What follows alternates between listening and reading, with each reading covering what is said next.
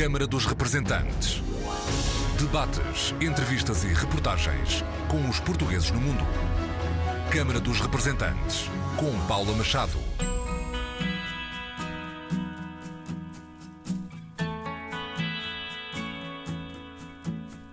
Olá, bem-vindos ao Câmara dos Representantes. Também digo uma história de migrações. É o título do mais recente livro de Jorge Pinto. Nascido em Amarante e viver em Bruxelas, vai para 10 anos, onde trabalha na área dos transportes e ambiente. Jorge Pinto inspirou-se na avó Maria do Carmo, que foi emigrante em França. Uma homenagem que diz Jorge Pinto é extensível a todas as mulheres que a imigração ditou rumo dos dias, às que partiram e às que ficaram. À biografia da avó Maria do Carmo juntam-se dados históricos e políticos da imigração portuguesa, revistos pelo luso-descendente Vítor Pereira, historiador e professor universitário em Pô, e mais de 80 ilustrações da autoria de Júlia da Costa, de origem portuguesa. Bem-vindos ao Câmara dos Representantes. Jorge Pinto, como nasceu este livro também, digo, uma história de migrações. Olá, boa tarde, obrigado pelo convite. Uh, nasceu, eu acho, como nascem muitas histórias de teor mais pessoal e mais biográfico, pela curiosidade de querer saber mais sobre a vida da minha avó. Não porque tenha tido uma vida uh, particularmente excepcional ou distinta de outras, mas se calhar precisamente por essa razão ter sido uma vida um, tão igual a, a de muitas mulheres que emigraram para, para, a França na década de 60. E então eu comecei já, julgo que em 2016, são os primeiros vídeos que tenho com ela, a tentar de uma forma mais perene guardar as suas recordações. Portanto, comecei a filmar conversas com ela, onde lhe pedia que ela me contasse a sua vida em Portugal antes de ir para a França, em França e depois novamente em Portugal, um, a quando do seu regresso. E depois, eu julgo que por volta de 2018, 2019, comecei a tentar traduzir estas memórias, estas recordações em algo mais concreto. Inicialmente tentei escrever uma peça de teatro, como digo aí no, no, no livro, porque a minha avó, em criança, nas aldeias do Marão, de Amarante, onde ela vem, chegou a fazer teatro amador.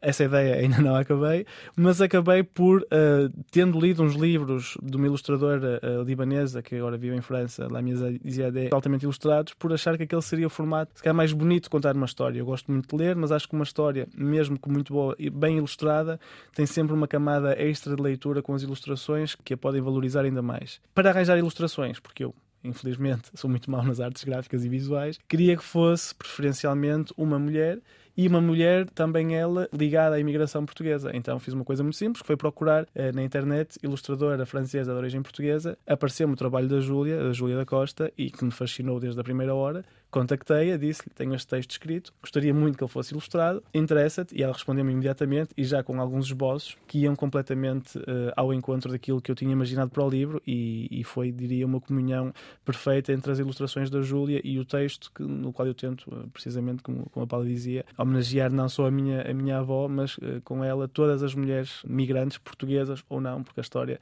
da migração, ou a história das migrações, como eu ponho no título no plural, é uma história permanente e em contínuo fabricar. E depois convidou Vítor Pereira, que é historiador luso-descendente na Universidade de Pô. Exato, eu já conhecia o trabalho do Vítor, respeitava-o imenso e respeito, logicamente. E então, como eu queria que o livro tivesse também, para além desta camada mais emocional, digamos assim, biográfica, uma camada também política e que pudesse servir para aqueles que estão menos uh, familiarizados com a história da migração portuguesa para a França, para servir, para lhes dar mais informação sobre essa história tão nossa e tão recente, ao fim e ao cabo. E como queria ter números concretos e queria que eles fossem corretos, pedi ao Vítor que teve mais do que a amabilidade de, de fazer uma revisão e de, de, dar algumas sugestões e corrigir e dizer, bem, isto aqui não faz muito sentido, é, é, mais assim, tens esta fonte. Isto não só nos números, mas também, por exemplo, numa parte, num, num pequeno capítulo do livro sobre a presença até musical portuguesa né, ligada à diáspora, também aí o Vítor foi uh, muito útil e extremamente simpático na revisão do livro. Vítor Pereira, bem-vindo à Câmara dos Representantes. Como é que foi aceitar mais este desafio? Foi uh, um desafio muito interessante. Eu gosto muito desse tipo de desafios porque, como disse o Jorge, é uma homenagem que ele faz à avó, mas também a, a todas as mulheres que emigraram, que foram tocadas pelas migrações. E o que me interessa bastante também é, é a memória da imigração, como é que a imigração é relembrada, ou às vezes não é relembrada. E o que eu sinto é que hum, muitos filhos de imigrantes nunca falaram muito bem com os pais, porque era uma memória difícil, as pessoas não queriam, tinham dificuldades em falar, mesmo muitas vezes a palavra torna-se mais livre com os netos ou as netas. E nesse caso do Jorge, eu, talvez uma pergunta que nem lhe fiz, era saber se os próprios pais dele sabiam e tinham perguntado à, à mãe ou não, mas eu, o que eu acho muito interessante, e acho que é uma coisa que vamos ver mais nos próximos anos, são netos, algumas vezes que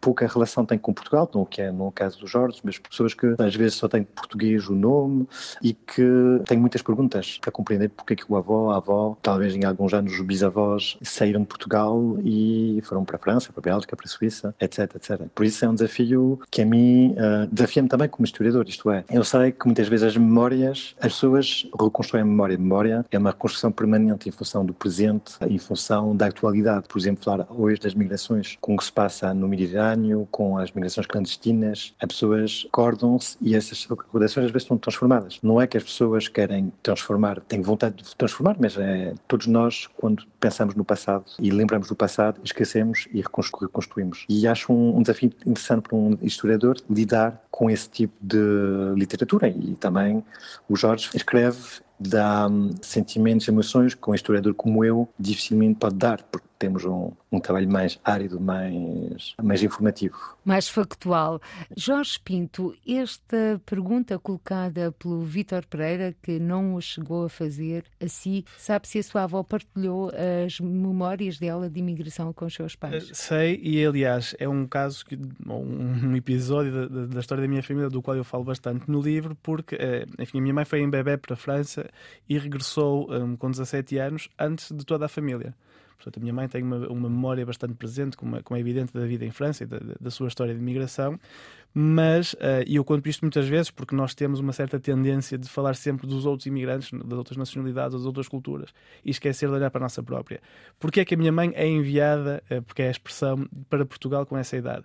Porque, segundo o meu avô, estava a tornar-se demasiado francesa e ele tinha medo que ela quisesse fazer vida em França, como a minha mãe, a minha mãe queria na altura, porque teria um namorado francês, estava a ponto de entrar na faculdade em França, e então os meus avós, isto parece extraordinário agora, mas aconteceu nos anos 60 ou 70, para que ela não fosse demasiado francesa, enviaram-na de volta para Portugal, onde viveu, eh, julgo dois ou três anos, apenas com os seus avós, tendo ficado os irmãos e os seus pais, portanto os meus próprios avós, a continuar a residir em França. Portanto, isto é extraordinário, o que para mim foi ótimo, porque é a razão pela qual eu estou aqui, porque a minha mãe, regressada a Portugal, falava muito mal português, e o meu pai uh, era seu vizinho e então uh, passou a ajudá-lo a aprender português e até hoje, 40 anos depois, continuam juntos. Portanto, um, ehm, até a razão da minha existência se deve a esta curiosa história de migração uh, e por isso nunca foi um assunto tabu até porque eu acho que há, tanto em relação à pobreza e, pronto, e à pobreza da imigração e, e aquilo que foi a vida fora de Portugal, duas grandes maneiras de reagir. Eu acho que há a maneira uh, de, do olvido, pronto, do esquecimento completo e de não falar do que foi a vida nesse período e quase como se tivesse sido uh, uma coisa que não aconteceu, mesmo tendo durado décadas. Ou então há uma segunda maneira de reagir que é quase extremar o discurso sobre as dificuldades, o que foi a vida uh, nesses países, o que foi a pobreza. Eu acho que no caso da minha família foi esta segunda maneira de reagir à, à imigração e, portanto, sempre se falou abertamente das dificuldades da vida, inicialmente em Portugal, que levaram à imigração, das dificuldades na chegada à França e nos primeiros anos. Eu, desde criança, conheço falar daquele quase mítico autocarro abandonado, que foi o primeiro local a que a minha família chamou casa ao chegar à França, não é? Num bidonville, eles ocuparam um autocarro abandonado que lá estava. Portanto, nunca houve qualquer tipo de vergonha, muito pelo contrário, se alguma coisa, um certo orgulho na medida em que foi uma família que partiu do ponto mais baixo possível, ou perto disso, e conseguiu se ingrar na vida. Portanto, sempre houve um certo orgulho também em contar esta história familiar de migração. Qual foi o Binoville para o qual foram viver? O primeiro foi em Béziers, portanto, ali perto de Paris, de onde depois passaram para Sartreville, onde ainda hoje uh, há uma parte da minha família que vive, não direta, porque os meus tios diretos regressaram todos, mas tios e primos da minha mãe continuam a, a viver, portanto, Sartreville e Yvelines, perto de Paris também. Os seus pais vivem atualmente em Amarante. Exatamente. Não regressaram mais, neste caso, a sua mãe à França? Não, não, mas é uma, um assunto que também me interessou bastante e no qual falo no livro, por uma outra família que não é minha, mas quase minha por adoção, também uh, migrante, em que, uh, para além de muitos terem lá ficado permanentemente, houve outros que tentaram regressar a Portugal nos anos 80 e, e em particular nos anos 90, mas que, fruto da crise, em particular da crise de 2008, voltaram a emigrar já com como adultos. Portanto, também falo disso no livro porque é um fenómeno que nós tendemos a esquecer na medida em que sabemos que a imigração continua, não é? Mas quando falamos de imigração para a França, temos sempre tendência a pensar, até pelos seus números, não é? Pelo seu volume, na imigração nos anos 60, mas esta imigração nunca parou. E então, uh, os familiares, eu próprio tive colegas na escola, uh, filhos de portugueses que vieram estudar em Amarante, no meu caso, que fizeram a faculdade em Portugal e assim que terminaram a faculdade voltaram a emigrar para a França. Portanto, é uma história sempre dividida entre os dois. E eu próprio, mais por vontade própria do que outra coisa, sou também imigrante, como a Paulo dizia. Eu estou fora de Portugal desde 2008. Mas em Bruxelas. Terceira, em Bruxelas, no meu caso. Uma terceira geração de imigrante.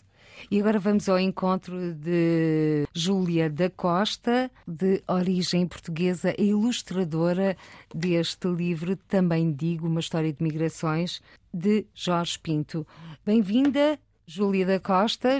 Estamos a falar de histórias de emigração, de idas e vindas.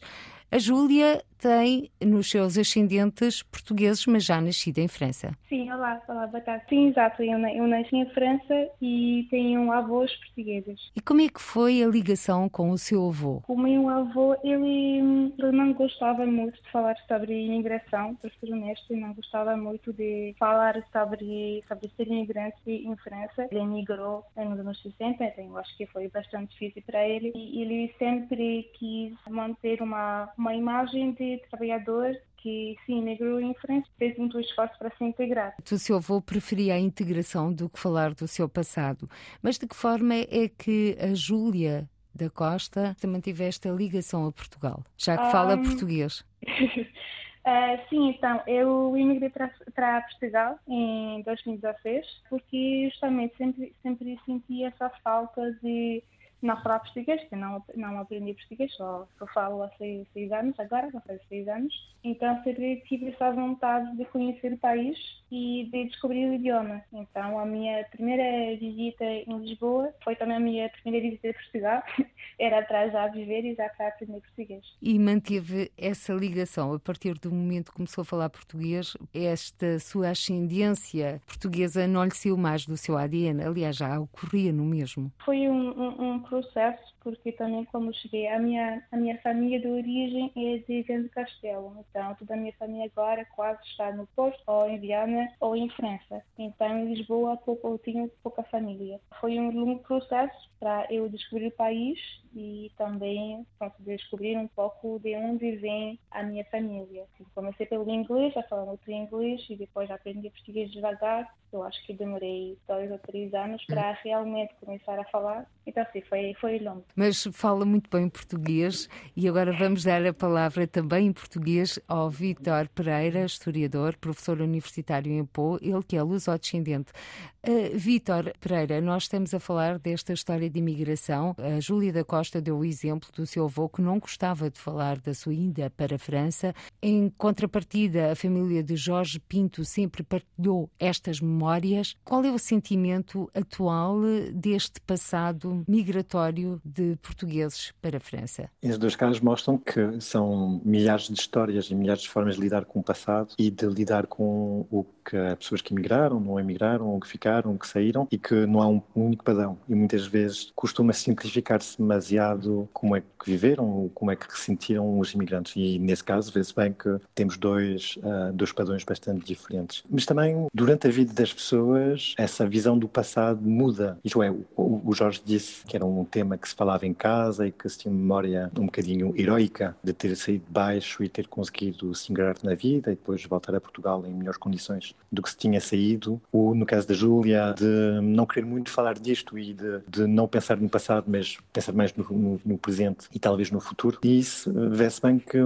algumas vezes há pessoas que preferem não falar e com o tempo, e talvez com as conversas, e que talvez com os livros, como o livro do Jorge, também há outros livros, há uma banda desenhada que saiu há pouco tempo, há alguns filmes, poucos, mas alguns, e filmes, livros, que não têm que tratar da imigração portuguesa, podem tratar de outras migrações, de outros países, de outros contextos, uh, que podem tocar as pessoas e fazer viver e relembrar o que eles uh, viveram. E esse é o papel de, de historiadores, de escritores, de ilustradores, que é uma forma também de permitir às pessoas compreender talvez melhor passado, com uma visão, pode passar pela emoção e pela subjetividade, mas também permitir às pessoas de expressar o que eles viveram e como é que eles recordam o que viveram. Vitor Pereira, como é que nasceu este seu interesse pela imigração portuguesa, pelo Estado Novo e pela imigração dos nossos dias? Como sempre, motivos que podem parecer óbvios e, e motivos que são de contingência. Obviamente, como meus pais uh, foram e são sempre imigrantes, de Ponte Lima, perto de Viana do Castelo, e eu desde muito pequeno gosto da história, mas não propriamente da história de Portugal nem do, da imigração. Eu no início queria ser um historiador da época medieval, mas a casa da vida fizeram que o tema que eu queria estudar não era possível porque os arquivos medievais desaparecem, queimam ou uh, perdem-se. E como eu gostava bastante de literatura e do José Saramago e do Lugo Antunes, que falam, alguns dos romances falam do Estado Novo, e que um ano recebi uma convocatória das um, Forças Armadas Portuguesas que me pediram de me apresentar numa caserna do Porto, às 5 da tarde, e eu fiquei a pensar qual é o poder de um Estado, de um país onde apenas vou passar férias, mas onde não tenciono viver, onde não tenciono. Uh, qual é o, o, poder desse Estado sobre mim? E assim, é bastante contingente, nasceu a ideia, que foi a ideia que tive no início da minha tese de doutoramento sobre o Estado português e os portugueses em França, durante o Estado Novo, que era compreender porque é que as pessoas tiveram que ir a salto de Portugal para a França, porque é que eles não podiam sair com passaportes e também porque é que essas pessoas, muitas delas em França, antes do 25 de Abril, tinham medo da PID, tinham, quando estavam em França, por exemplo, nos bairros Lata, falámos dos bairros Lata há pouco tempo, em Champigny, por exemplo, como muitas pessoas ah, mantinham-se longe de tudo que era política, ou do que eles pensavam ser política, longe dos sindicatos, ah, de atividades políticas, porque tinham medo quando se regressassem a Portugal, serem presos à fronteira, ou tinham medo que a família que tinha ficado em Portugal tivesse problemas com a PID e quando digo isto, não digo que as pessoas não tinham uma forma diferente de pensar a política, ou não tinham. Já o facto de elas terem emigrado quando a imigração era em parte proibida, mostrava que estavam em dissidência com o Estado Novo e que não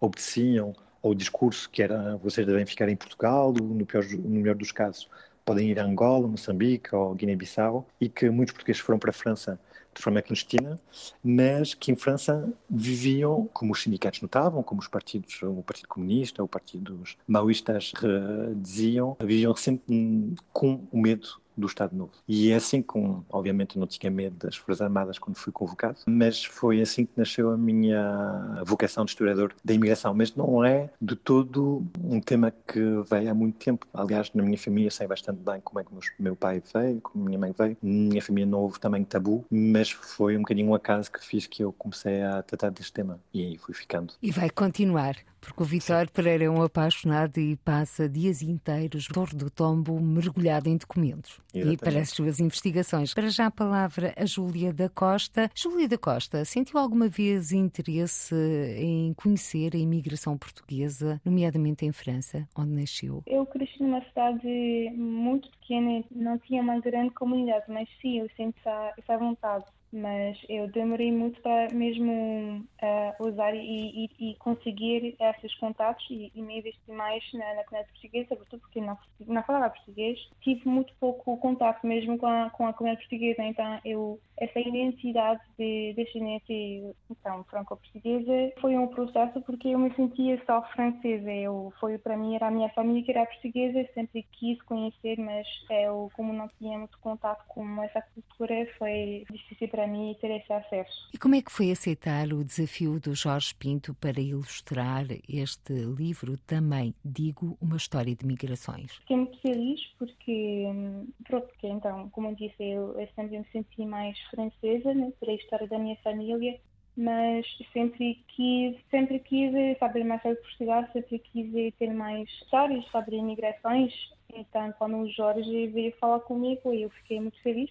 Primeiro por ler a história e por também reconhecer um pouco da minha própria história nessa história. Então eu, eu fiquei muito feliz. Mais de 80 ilustrações da sua autoria completam o texto de Jorge Pinto. Dessas ilustrações, qual foi aquela que a emocionou mais? Eu acho que foi o, o, retrato da avó do Jorge. Eu acho que esse, esse retrato foi o primeiro, a primeira ilustração que eu, eu fiz. Eu li toda, toda a história primeiro para tentar captar um pouco essa, essa energia e essa personalidade da, da avó da, do, do Jorge.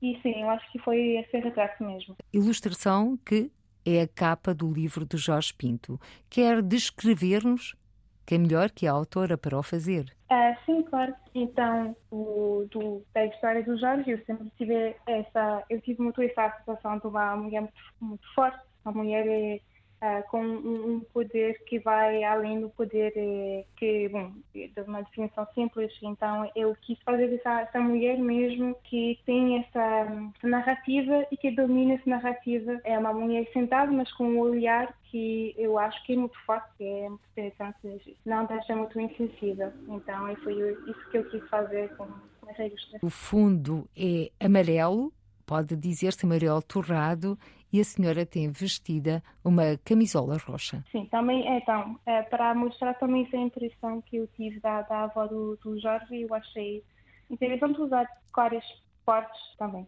E é que não faltam os brincos, mas argolas. Sim, o Jorge me enviou-me várias fotos da avó dele e, e várias fotos e ela tinha esses brincos. Pronto, marcou-me e pensei, ah, vou desenhar esses brincos. Jorge Pinto? Não, estava a dizer que é bom que a Paula note nesse detalhe e a Júlia já explicou. A minha avó disse-me há pouquíssimo tempo que tinha estes brincos, acho que há quase 50 anos que não os tirava. Portanto, é claramente uma imagem também dela e, e muito bem representada na capa do livro. Mostrou a ilustração que faz capa deste livro à sua avó? Mostrei e disse-me que ficou super feia, portanto, a primeira reação foi: Ui, que esta não sou eu. E eu então, lá lhe mostrei o estilo das restantes ilustrações para ela perceber que, o que é a ilustração, que não é logicamente uma fotografia, e adorou. Na apresentação que fizemos do livro em Amarante, ela esteve lá e, claro, estava muito emocionada e muito, muito contente por também poder partilhar isto com outras pessoas, para além do círculo familiar. Jorge Pinto, se me permite, a sua avó estava emocionada e orgulhosa. Eu acho que sim, ela não é muito expressiva, portanto é difícil de lê-la nesse sentido. Acha? Mas... Eu tenho a certeza, Jorge mas eu acho que sim.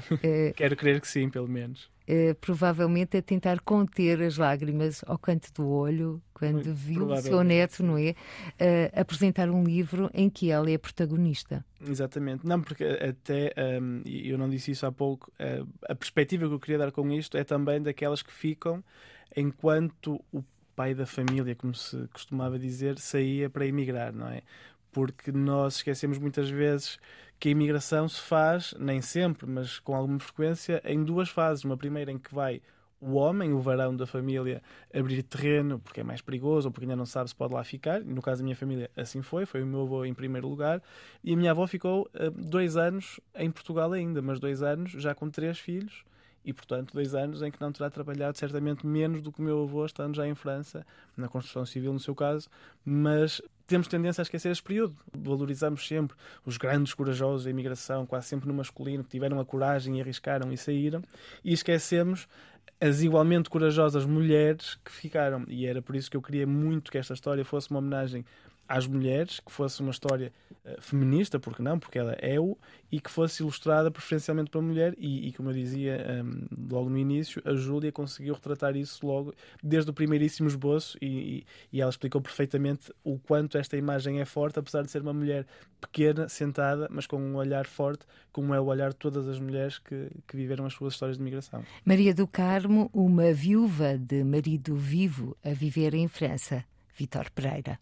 Sim, isso era, o, como disse o Jorge, era um caso muito comum o homem ir primeiro, porque, sobretudo no início dos anos 60, as viagens eram caras, eram clandestinas, eram perigosas, com passagem pelos Pirineus, e o que esperavam das francesas que ainda aceitavam essas pessoas que não tinham documentos eram trabalhadores, não queriam propriamente logo ter famílias. E, no início, essas pessoas tiveram de viver em bairros lata ou em, em alojamentos precários, era preciso conhecer um bocadinho o terreno, conhecer um bocadinho se a pessoa ia adaptar-se, e só depois é que as, às vezes que as mulheres vinham, algumas até vinham sem autorização do marido, temendo que o homem as esquecesse ou que ficasse por lá sozinho. Havia em algumas famílias esse medo. E mesmo que disse o Jorge também é verdade, que é quando as mulheres ficavam, muitas vezes os tiradores dizem que as mulheres só começaram a trabalhar com a industrialização, que é completamente falso, obviamente, que as mulheres trabalhavam no campo muito e tratavam das, da, da casa, das crianças, e na ausência do marido elas tinham tarefas tremendas, que eram tratar dos campos, das corelas, escolas, das crianças, de manter um orçamento muito limitado, apesar das vezes os homens poderem enviar algumas poupanças, mas uh, sim, uh, viúvas de homens que foram. Há um livro também nos anos 70 ou 80 que tinha sido publicado que chamava-se Homens que Partem e Mulheres que Chorem, que era para mostrar a dificuldade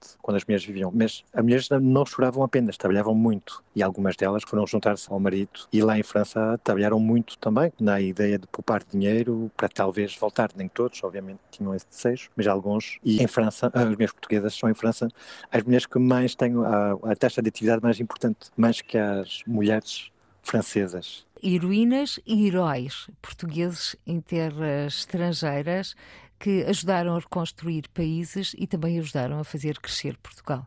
Sim, heróis, mas mesmo como, como o Jorge disse, uh, que é uma forma de lidar, uh, muito, também pessoas que ficaram em Portugal e nunca saíram também foram heróis de sua maneira. Uh, muitas vezes diz que emigrar é difícil, mas também ficar em Portugal, no Estado Novo, era difícil também. E reconstruir, obviamente, mas a França, quando os portugueses foram para a França, a França já estava reconstruída. O que a França precisava nessa altura era fazer funcionar as fábricas como a Renault, era construir autostradas. A França precisava de mão de obra para o desenvolvimento mais que a reconstrução. Mas, de facto, e como disse também, que foram importantes para Portugal, porque uma, Portugal não criava emprego decente e bem pago nessa altura e as poupanças, as remessas dos portugueses lá fora foram importantes, uh, captados pelos bancos, obviamente, e foram importantes para algum para o desenvolvimento de Portugal, com, obviamente, outros processos, como a entrada de Portugal na União Europeia, obviamente. E Vítor Pereira Júlia da Costa e Jorge Pinto. Estou a folhear este livro também, digo, uma história de migrações, e eis que na página 139 deparei-me com uma ilustração da Júlia da Costa. Olá, boa tarde,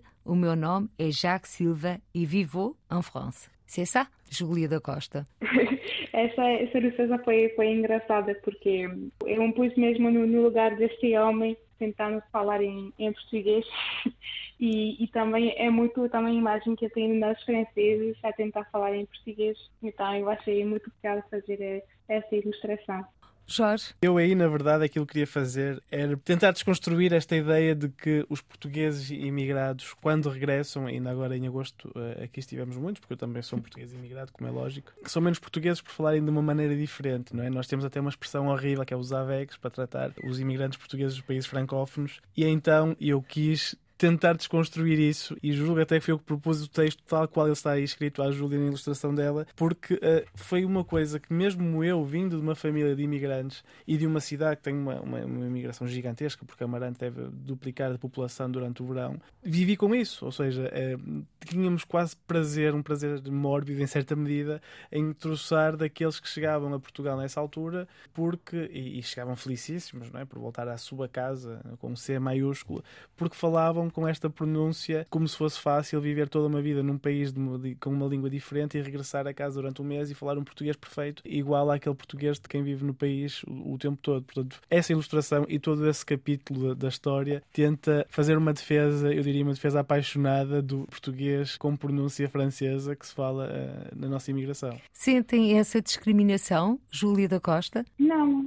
discriminação não, por, por ser francesa, não. Eu acho que as pessoas sempre esperam que o, o o meu português não seja muito bom, ou que eu falo com um sotaque muito francês, uh, apesar de ter um sotaque, claro, mas discriminação não. Eu acho que as pessoas têm interesse em, em saber mais e ficam mais surpresos quando eu digo meu nome, uh, meu nome inteiro, e que acham que pronto, sou portuguesa e depois olha o meu sotaque e também sou muito sou loira, então sempre tem uma reação de surpresa, mas discriminação não. E o Vítor Pereira, que é professor universitário em Pô historiador, sente que às vezes passa por AVEC? talvez na minha vida mais jovem que passei e como historiador e como cientista social sei que é um sentimento que existe e que muitos lusodescendentes ou imigrantes têm muitas vezes um sentimento estranho que em França são considerados como portugueses e não são completamente franceses. Têm essa ideia que vocês são bem integrados, são bons imigrantes em comparação com outros que são os argelinos, os marroquinos e outros, mas esses são os bons, mas, mas não são como nós. E em Portugal, obviamente, muitos, alguns portugueses, o óbvio é dizer mal da casa do imigrante, dizer mal da, do carro que ele tem e dos gostos musicais. Eu tendo um Toyota Yaris, ouvindo Radiohead, não tenho, não tenho dificuldades, mas, mas é, obviamente que existe. E eu sei que muitos portugueses e filhos portugueses sofrem com isto. Não é porque não sinto eu que não existe. O Vitor Pereira ficou surpreendido com o título do livro, também digo, uma história de migrações. Não, mas não fiquei surpreendido, tendo lido ah, uma primeira versão do, do texto, e acho, talvez não é o, esse o sentido que quis dar o Jorge, mas esse também digo, já com esse uh, sotaque, mostra que é preciso termos várias vozes sobre este passado, várias vozes sobre o, o que é viver de, das classes populares portuguesas, nem que ser imigrantes ou não imigrantes. E como historiador, o nosso grande problema é que somos muito reféns da Torre do Tombo. Eu passo os dias a ver documentos uh, enviados ao Salazar, o que o Salazar escreveu, mal, aliás, com uma letra difícil de ler, o relatórios da PID, de fumadores, de bufos, de agentes da PID, e muito raramente temos imigrantes filhos de imigrantes, mulheres de imigrantes, vizinhos de imigrantes que falam e podemos ouvir a, a primeira pessoa. Então, isso também digo, mostra que, que, é uma das vozes que nós, historiadores e outras pessoas, precisamos de ouvir e de estar atentos. Jorge Pinto, conte-nos a história do título deste livro. O Vitor conseguiu uh, perceber uma das grandes dimensões do título, que era, era realmente a minha intenção, era a voz ativa dada àquelas, no feminino, que durante toda a vida a tiveram muito pouco. Portanto, eu quis que fosse uma capa e um título onde houvesse uma mulher, no caso a minha avó, que diz claramente eu também tenho direito à fala, portanto eu também digo. Mas o título não é também digo, é também digo, portanto sem o B porque é o modo como a minha avó fala, enfim, a minha pronúncia também não é pequena, continuo a ter uma boa pronúncia amarantina, mas a minha avó tem uma pronúncia ainda muito mais acentuada, porque ela veio de uma aldeia da Serra do Marão, e tem uma série de palavras e de expressões que eu toda a minha vida, até começar a escrita deste livro, achei que eram erradas, nomeadamente o também, e a expressão também digo que ela usa muitas vezes, até ter percebido que na verdade são palavras uh, da língua galega, ainda hoje, a palavra também com N no fim, não com M, uh, é a maneira galega de dizer também, como a, a palavra auga, como a minha avó diz água, é igualmente uma palavra galega, e portanto, estando Amarante, a aldeia de onde a minha avó vem, ainda na zona linguística que se chamava a, Galécia Magna, eu acho que isto ainda são reminiscências dessa, dessa língua galega, que depois deu origem ao galego português, ao português, enfim. E portanto, também no livro discorro um bocado sobre isso, falo do papel da língua e da pronúncia no crescimento também enquanto, enquanto país, enquanto território. E portanto, o título tem essas duas vertentes. Uma, de ser uma expressão incorreta no português atual, que é uma palavra que não existe, mas que é muito específica da maneira de falar da minha avó e de outras pessoas. E a segunda, como eu dizia então, é dar a voz ativa àquelas que nunca a tiveram. Dar a voz também à ilustração foi um dos seus objetivos neste livro.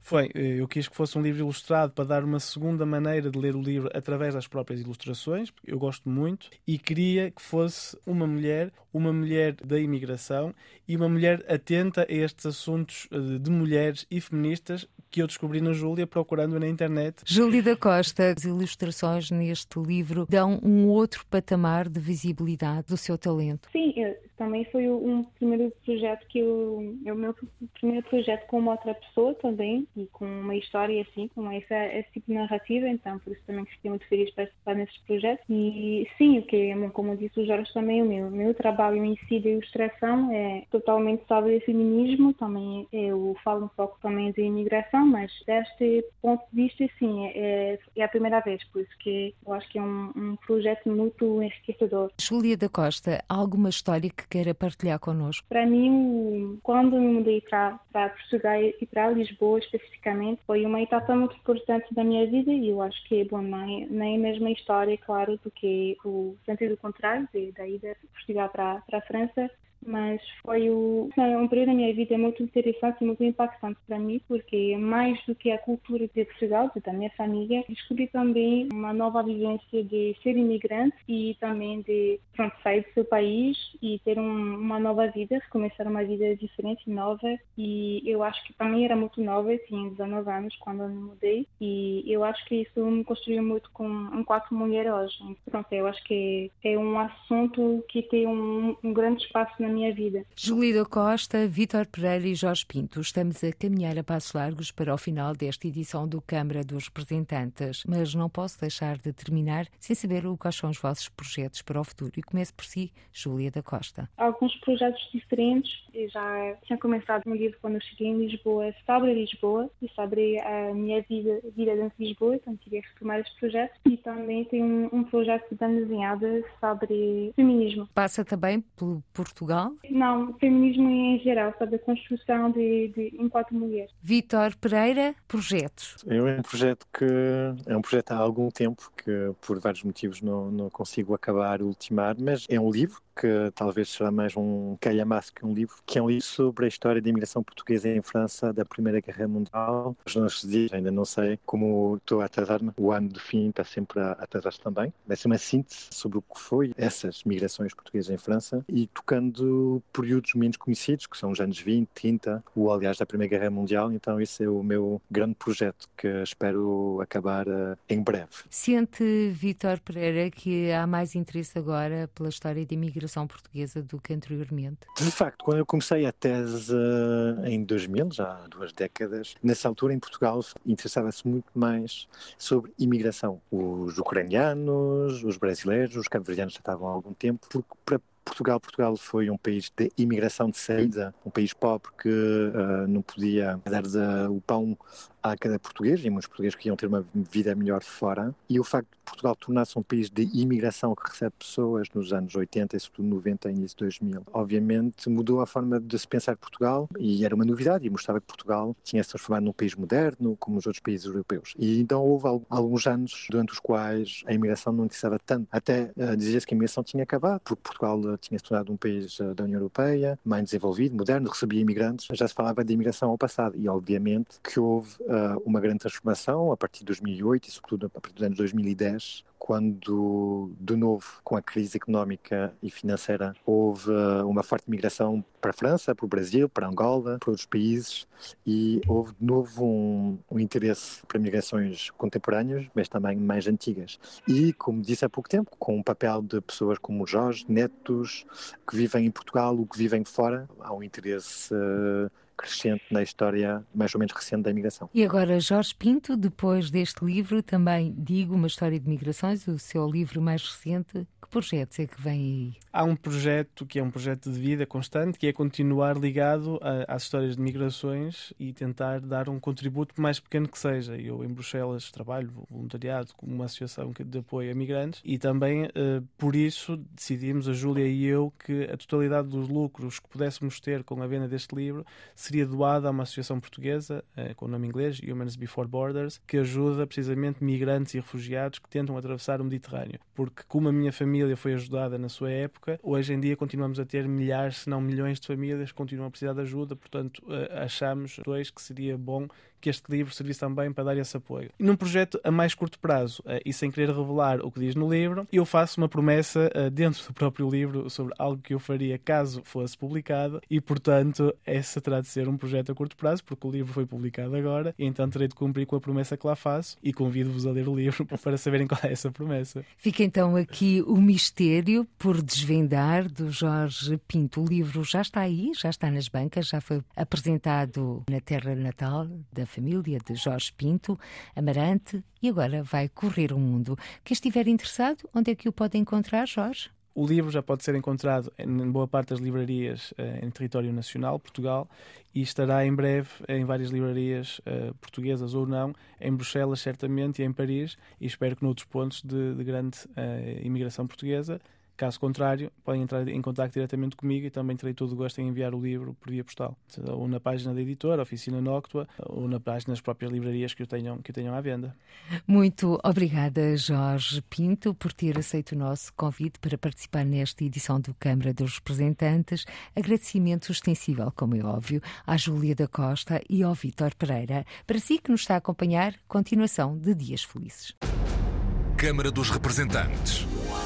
Debates, entrevistas e reportagens com os portugueses no mundo. Câmara dos Representantes, com Paula Machado.